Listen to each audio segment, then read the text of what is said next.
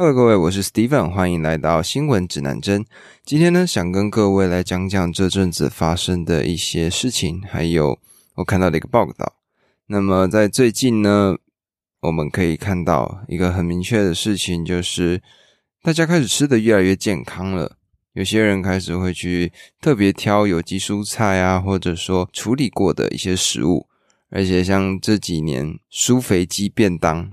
或者是像像什么 Miss Energy 能量小姐啊这种健康餐开始变得越来越普及，科技业他们在中午吃饭的时候也都会以这样子的便当来当做他们的主要的餐点。那所以说看起来这几年越来越多人试图要把自己吃得更健康，便当以外呢，也有越来越多的人呢开始试图要用去网络上找食谱啊，或者说去学人家的做法。然后在家里面自己来制作好吃而且是健康的食物，但是这样子的做法其实是很耗费时间也耗费物力的吧？因为我们要先去寻找到菜单，还要特定的去跑到某些商店买下那些有机的食物，还有它的配料，最后再开火才有办法把整个东西煮好。这样子的过程，它会让很多人浪费很多时间在下厨这件事情上。不可能大家一整个礼拜都吃相同的菜色嘛，所以每天的菜色都要变化的话，就会导致说很多人他们会希望可以去找更多的食谱，找更多的菜单。这样子的情况就会导致说，我们在网络上寻找食谱的时间就会变得更长。像是你在网上打 organic food 这样子的。关键字，然后试图去找，也必须花一点时间。或者你用中文去查，有些时候它甚至翻译会出现一些状况，那你就会导致说你做出来的食物并没有到预想中的那么好吃。而这几年呢，同样的人工智能也开始越来越流行了嘛。在这几年的风潮里面，已经可以说是一个必要而且是绝对的趋势。从最早当时是西洋棋大赛，深蓝。跟你世界级的西洋棋大师对决，最后是由机器胜出那一刻开始，我们就越来越往这个方向去发展了。而到前几年呢，一个呃全世界最为复杂的棋类叫做围棋，那是由黑子跟白子在十九乘十九的棋盘上对弈，它的变化是无限多种的，因为你要在三百六十一个点上下出不一样的位置。然后从这些位置呢，进而去判断对手的下一步，所以绝对不可能会出现一模一样的一盘棋。那在当时呢，一家人工智能的机构，他们就就跟最厉害的两位棋手来做对决。刚开始是先跟韩国的最强九段，这是在当时最红也是最强的一个棋手，他的名字叫李世石。他在跟电脑对决之前，他是个人荣誉。满满的一个人，他拿过了非常多的世界冠军，可以说是在当时围棋界的战神。跟这个电脑软体名字叫 AlphaGo 对打了四场，他呢真的成功的赢下了一场。这一场呢可以说是人类唯一一次战胜电脑的棋局了。在后来就再也没有赢过，因为在两年之后出现了一个更厉害的中国棋手，他的名字叫柯洁，他在当时是。可以说是杀遍天下无敌手，连李世石都不是他的对手。那么在那个状况之下呢，他就夸了非常大的口气，说他要跟电脑对决。结果他被电脑打哭了，是真正名义上的打哭了。他是下到一半，他发现自己很明显的劣势，他就起身去休息。说好听是休息，但其实他是直接蹲在角落哭了起来，因为。毕竟他是当时全世界最厉害、最厉害的棋手，而在柯洁这一场战役结束之后，整个围棋界已经被可以说是被电脑主宰，而且很多的人呢开始去研究电脑是怎么去下棋的。那么在呃围棋的。这个规则里面，其实让子这个做法是具有段位差距的人才会做出来的选择，才会做出来的一个让步，就有点像是中国象棋对打的时候，然后可能把马拿掉或者把车拿掉这种感觉，这就是有点像围棋的让子的概念。现在的电脑技术已经强大到可以让这些职业选手，也就是最强的，甚至连柯洁，他都可以让到两子，并且还可以获胜。所以说，现在人工智能已经颠覆了这个棋界，整个围棋界现在在学习围棋上都会透过电脑来作为一个辅助。这是我自己理解到对于对于人工智能的状况。那么现在再讲回到刚刚的菜单，因为在最近呢，人工智能开始涉足到营养界了。这边就有一个非常经典的例子，有一个患有第二型糖尿病的 Tom，他呢在患病了二十年之后，他已经完完全全放弃了控制疾病的这个希望了。因为他尝试了非常多的饮食，但是最后都失败。那他的老板看到了这样子的情况呢，他就推荐了他一个人工智能的控制血糖的一种饮食的 App，那他就接受了。呃，那这个 App 的公司呢，他们就要求这个五十岁的 Tom 寄送一份粪便的样本。那在这个粪便的样本呢，他们就对他做了微生物的分析，进行测验。那也让他同时填了一份在线的问卷。这个问卷里面呢，有他的血糖，有他的身高、体重，还有医疗的状况。那这些数据最后就被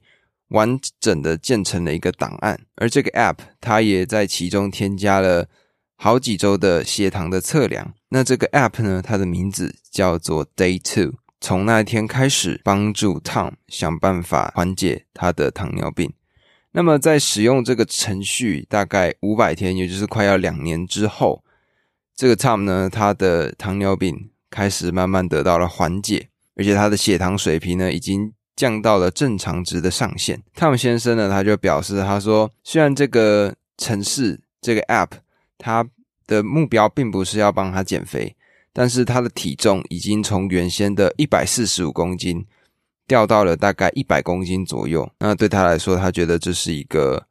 很厉害，也且而且很夸张的一件事情。那这个 App 呢，它的做法非常的特别，因为它是先透过研究每个人他们身体的反应来去做出他们专属的菜单，因为每一个人对于相同的食物其实是反应不一样的，所以每一个最健康的选择对每个人都是独一无二的。虽然说这个。App 它能够广泛使用的可能性目前还不清楚，而且它的数据呢，目前的研究也是没有那么多的。但是已经有不少的支持者喜欢上这个 App 了，他们表示说，血糖只是一个开始。这个人工智能的 App 呢，它可以针对代谢的其他方面，比如说像肥胖啊，或者心脏病、高血压这种。他希望可以透过这个 App，最终可以帮助一个人做出非常聪明的选择。那它的算法是怎么做出来的呢？它的算法是透过以色列的 w i s m a n 科学研究所共同研发的。这是一对研究伙伴，他们的名字都叫做 Eran（E-R-A-N）。他们在二零一五年的时候，他们就共同创立了这间公司。他们发现，当他们使用算法来去匹配。每一个人的饮食的时候，特定出来克制的菜单，它比地中海的饮食更能够去控制血糖。那这边特别提一下地中海饮食。地中海饮食呢，是一种被认为是世界上最健康的饮食之一，它的含油量跟含盐量都没有那么高，但是它还是可以做得非常的美味。这两位伙伴呢，他们现在透过这个做法。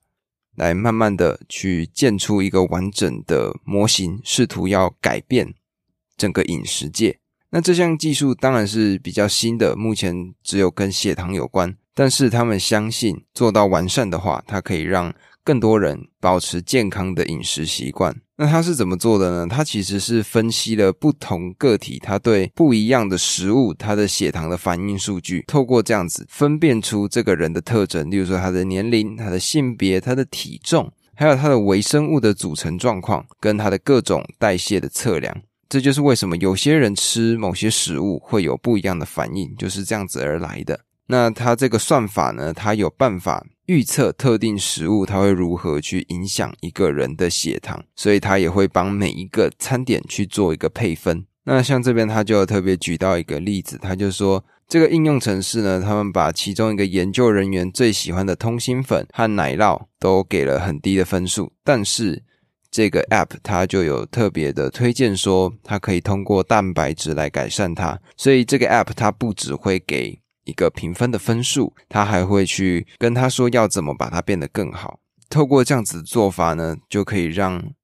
实用的可以得到更健康的状况。而目前呢，这个 Day Two 的 App 它仅适用于一些雇主，就是一些老板或者是一些健康的计划，它还没有往大众去发展。那当然，除了这间公司以外，也有其他的公司也开始正在做健康饮食的计划。那这家公司呢，叫做 Zoe，Z O E，它的创办人呢是伦敦的国王学院遗传流行病学家，他的名字叫做 Tim Spector。那他在研究了这么多年之后，做出来的一个 App。那透过这个 App 呢？他有办法去关注血糖，推荐怎么去降低胆固醇，怎么去降低血压，怎么去降低心率的一些饮食的做法。这间公司呢，现在也准备要来跟这个 Day Two 做一个合作。而当然，现在这个克制化的营养。领域，它还是处在算是非常前期的阶段。要小心的事情是要怎么去处理炒作的这个状况。像是在去年的时候，有一款饮食的 App，它叫做 You Bio Me 饮食的 App，那它被指控了诈欺。所以说，现在这个饮食相关的 App 出现了不一样的分歧。有些人可能是纯粹为了捞钱，有些人是为了把人类变得更好。那怎么去辨别这些饮食 App？他们的好与坏，呃，还需要花一点时间去做一个区隔的。那目前呢，可以知道有一种可以做的一个辨别性的方法，就是如果说这个 App 打开它是限制你的饮食，例如说不要吃这个，不要吃那个，这种呢，它其实是不好的，因为根据营养学，他们的做法往往会适得其反的。他们希望的是说，像刚刚那样子的评分方式，就是可能先给了一个通心粉不高的分数，那透过加一些不一样的食材或者不一样的物质，让这个餐点变得更健康。这是现在可以说是短期内可以去辨别的一种做法，因为营养学它其实是一个众说纷纭的一个领域。因为我们不太可能去定下一个标准，说要怎么去测量这个食品是否对这个人有效果。因为每一个人不一样，像有些人可能对虾子过敏，有些人可能对牛奶过敏，有些人呢可能吃某些东西，他就是会有不一样的反应。所以我们没有办法说控制两个完全一模一样的克隆人，然后对他们投放不一样的食品去看他的反应。太多道德的因素在里头了。现在呢，这些公司他们是尽力的想要去把每一个人他们对于食物的反应做出一个精确的整理，把它弄成一个档案。那透过这个完整的资料库，它就可以明确的给出很好的建议，让人吃得更健康。那像是刚刚我们讲到的那个 Tom 先生，他就有在最后的时候，他有特别提到，在使用了这个 App 两年多之后，他第一次可以在改善后的血糖水平下，跟他的女儿一起吃生日蛋糕。对他来说，这是非常难得的事情，而为此呢，他是非常开心的。他对于这个 App。对于这个未来的趋势，他是非常看好的。你们怎么想呢？你们会觉得该渐渐的往这个方向去走吗？还是透过自己去找食谱，过得更健康的人生呢？这个大概就是今天的一个新闻。因为我觉得营养学这个东西，在现在的这个世界里，一直都很众说纷纭，我们没有办法去特别的定义出哪一个是好的。它就跟睡觉一样。像我们现在对于睡眠，有些人是说一个半小时，它是一个完整的睡眠节律。那我们睡觉就是要以一点五个小时来作为一个完整的节奏，就是睡觉的时间要以一点五为一个倍数往上去增加，而且十一点基本上就要就寝了。可是睡觉它对于人的好处与坏处，目前也还是众说纷纭。有些人他就是睡得少，像例如说拿破仑，法国大革命那之后的那个拿破仑，他每天基本上只要睡两到三个小时。所以有些人他真的天生就是拥有这样子的基因，而有些人不是。所以睡眠、饮食这种，或者甚至是健身，它每一个都不一样，每一个人的基因、每一个人的组成都完全不相同。它的学说目前都没有办法做出一个统一。人工智能的做法呢，它是尽量收集最大的资料库，那透过这个庞大的资料体系，让我们这些人可以找到一个对的点，最后去连接到，我们就有办法得到一个。我们自己的克制化食谱，不知道为什么，这就让我想到那时候前几年一个很经典的事情，叫做剑桥分析。那这个剑桥分析呢，他们是怎么做到的？他们就是去网络上用脸书改变整个选举的状况。剑桥分析呢，它最经典、最经典的案例，就是在川普第一次当选总统的时候，他成功的扰乱战局。在那个时候。所有人都认为希拉蕊会是呃下一任的美国总统，而且很多的报道都已经事先印好希拉蕊当选的这个新闻了。但是在选举当天，可以说是整个风云变色，所有人都没有预习到一个做地产、一个做节目的主持人，他会在最后超车成为美国的总统。那他们是怎么做的呢？这个剑桥分析，它就是这样子，他会尽量的去收集每一个人的脸书资讯，例如说，这个人他可能暗赞了 Hello Kitty，他可能暗赞了麦当劳，他可能暗赞了某一个特定的倾向的政党。那他就透过这些大数据的分析，他们最后会得出一些很莫名其妙的结论，例如说，喜欢花生酱代表你的政治倾向比较靠右，例如说，喜欢凯蒂猫。呃，例如说不是凯蒂猫，例如说喜欢 Hello Kitty，那就代表你的政治倾向比较偏左。当时他透过这样子的做法，可以完完整整的去找到每一个在政治光谱上坐落的位置的人。如果说是希望川普当选的话，那他就想尽办法的让比较靠近希拉蕊，但是是中间的选民不要出来投票。他透过这样子的做法，他先是去动员整个偏向川普的人出来投票，那再把一部分比较靠近希拉蕊的人呢往川普的阵营拉，那再让更支持希拉蕊的某一票的人他们不出来投票。那透过这样子一来一回的过程里呢，川普就得到了很多的票数，而希拉蕊也因此输掉了整个选战。那这个公司呢，它的整个揭露的过程，它是有。出出来一本书跟一部 Netflix 的电视剧的，如果有兴趣，大家都可以去看一看。之所以我要讲到这个题目，就是因为我觉得说，现在人工智能已经超越我们的想象了。有些时候，我们的每一个举动，它最后会引来什么样的变化，是连我们自己都不知道的。前几年，在 Walmart，就是沃尔玛，美国最大的卖场，曾经爆出过一个新闻，就是。沃尔玛这间公司呢，他们比爸爸更早知道他们的女儿已经怀孕了，因为透过一些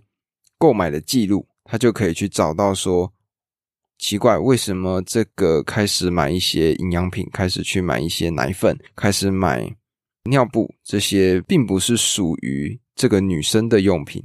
那他们就开始慢慢去推测。到后来，他们就寄了一份尿布的折价券到这个女生的家里。那她爸爸就看到了，最后就发现说，原来这个女生她怀孕了。现在这个人工智能，它已经帮我们把所有的细节，我们都甚至在不知道的情况下，它就已经帮我们完整的做好了。对于很多人来说，听起来是有点恐怖，但是好像就是如此啊。像之前我找麦克风，我只是在。我的手机附近讲了“麦克风”这三个字，我甚至没有在我的 iPhone 上面打出“麦克风”这三个字哦。结果我在滑 IG 的过程里面，我看到整排的麦克风的广告，然后他甚至把周边的所有设备都推荐给我，等于说现在我们已经活在一个他已经帮你决定好的一个世界里了。听起来毛骨悚然，但我觉得很多人也活得不以为意，觉得这很正常，这已经是很确定的状况。那这也是为什么现在 Facebook 会啊不对，Meta 为什么 Meta 现在会出现这么严重的状况的原因，因为他们完全没有去保护隐私这是很严重的问题，非常严重的问题。不知道 Meta 它有没有机会可以活下来？这就是为什么他们要去打 Metaverse，也就是元宇宙的原因。因为他们本身自家就已经难保了嘛。他们的 Facebook、他们的 Instagram 或者他们旗下的所有 App，因为这个数据外流的原因，导致了整个系统准备要被摧毁。听说公司现在准备可能会被解散。那他就想说，透过这个做法，赶快创立一个 Meta 这样子一个更大的母企业。想尽办法往另外一个方向去发展，这是为什么他们这么疯狂的要往元宇宙去走的原因，并不是因为他们具有前瞻性，而是因为他们要转移他们的注意力。像在去年十月的时候，他们发布这个新闻稿的时候，全世界都在讨论 Metaverse，而很多人就渐渐的忘记了脸书他们现在正在官司缠身的这样子的一个情况，而也有更多的元宇宙真正的玩家那些。不管是电脑的啦，或者是一些呃游戏厂商，他们就觉得元宇宙从 Meta 就是 Facebook 这间公司讲出来很没有说服力，因为它虽然是一个趋势，但是它的整个节奏或者说它的整个未来是还没有去明确的定义出来的。我想只能说，脸书这样子确实是挺糟糕的，但不知道或许他们。大傻逼，然后成功度过了这次危机。那有钱、有资源、有各种关系，或许 Meta 就有办法重新改造整个世界。只是我真心的觉得，这么重要的资源，像一级玩家这样子的一个美妙的世界，让一个侵犯我们隐私这么严重的人来管理，我觉得他还是怎么讲，很危险的吧。我自己是不支持，也不愿意看到这样子的情况。这大概就是我今天的想法吧。所以今天感觉讲特别久诶，哇，嗯，大概结论就是这样子。我也希望大家可以理解人工智能。然后，哇，这个结尾真烂。大概就是，Fuck Zuckerberg。好，这就是今天的内容。讲到这里，这就是今天新闻指南针的内容。欢迎在下方留下五星评论与我互动。喜欢的话，欢迎关注我的 Podcast 及追踪我的 Instagram 账号。我的 IG 账号呢是 Compass News，C O M P A S S 底线 N E W S。那么我们今天的节目就录到这里啦，我们下次再见。